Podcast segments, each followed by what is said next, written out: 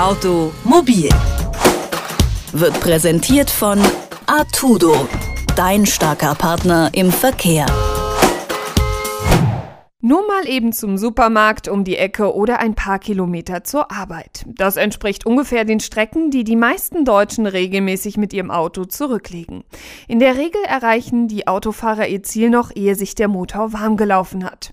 Das kann auf Dauer ganz schön ins Geld gehen. Im kalten Zustand benötigt der Motor nämlich mehr Kraftstoff, als wenn er sich schon erwärmt hat. Das mag bei der einzelnen Fahrt nicht so ins Gewicht fallen, fährt man aber täglich, kommt da schon ein kleines Sümmchen zusammen. Das weiß auch Sebastian Saalbrechter. Er ist Teamleiter im Bereich Sensor Development and Test Rings beim Grazer Large Engineering Competence Center. In seiner Dissertation hat er sich intensiv mit der Warmlaufphase beschäftigt. Wozu diese überhaupt notwendig ist und ob auch der Autofahrer selbst etwas tun kann, kann er uns sicher erklären. Guten Tag, Herr Saalbrechter. Guten Tag.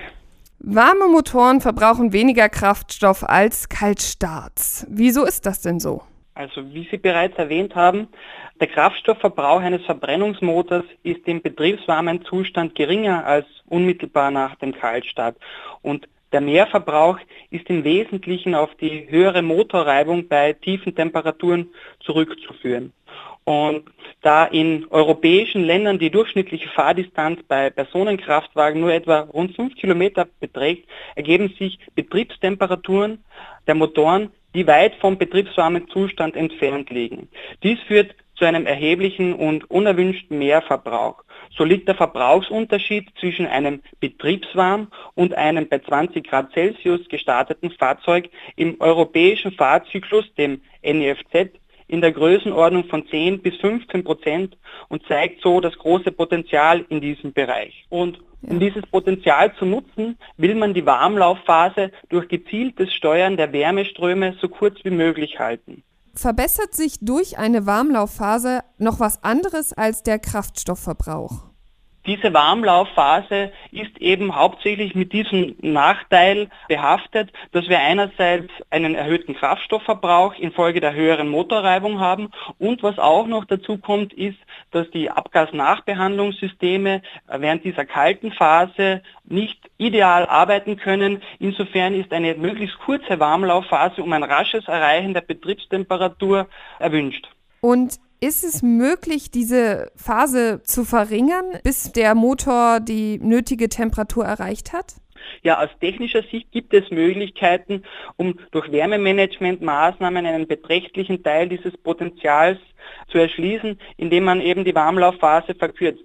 Da gibt es äh, Möglichkeiten, angefangen mit einem Wärmespeicher, der während der Fahrt mit Abwärme aufgeladen wird diese Wärme dann speichert und zu einem späteren Zeitpunkt, zum Beispiel am nächsten Morgen, die Wärme dann rasch abgegeben wird, um so das Temperaturniveau des äh, Motors rasch anzuheben, um eben diese Warmlaufphase deutlich zu verkürzen.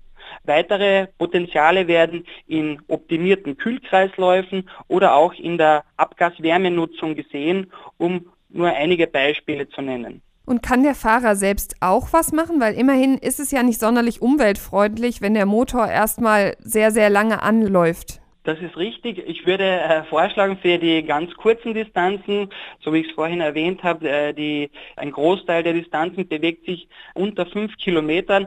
Da könnte man auch gerne mal das Fahrrad dafür nehmen. Was man für Möglichkeiten oder eine Möglichkeit, um äh, aktiv einzugreifen, wäre zum Beispiel die, die Kabinenheizung, also die Beheizung der Fahrgastzelle so lange äh, nicht zu aktivieren, bis zum Beispiel die Betriebstemperatur erreicht ist. Durch die Aktivierung der Kabinenheizung oder der Fahrgastzellenheizung wird nämlich Wärme dem Motor entzogen und so verlängert sich diese sogenannte Warmlaufphase.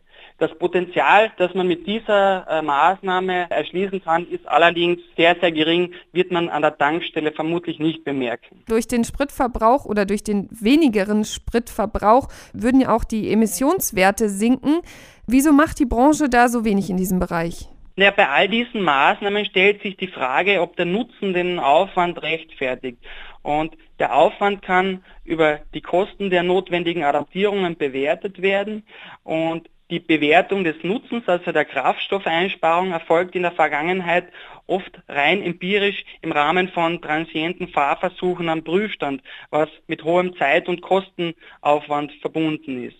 Aber die Hersteller haben grundsätzlich diese äh, Wärmemanagementmaßnahmen in der Schublade. Allerdings sind die Kosten der Adaptierungsmaßnahmen anscheinend immer noch zu hoch, um hier diesbezüglich mehr umzusetzen. Sie haben in Ihrer Dissertation an einer Alternative zu diesem aufwendigen Testverfahren gearbeitet. Können Sie das mal kurz erklären? Gerne.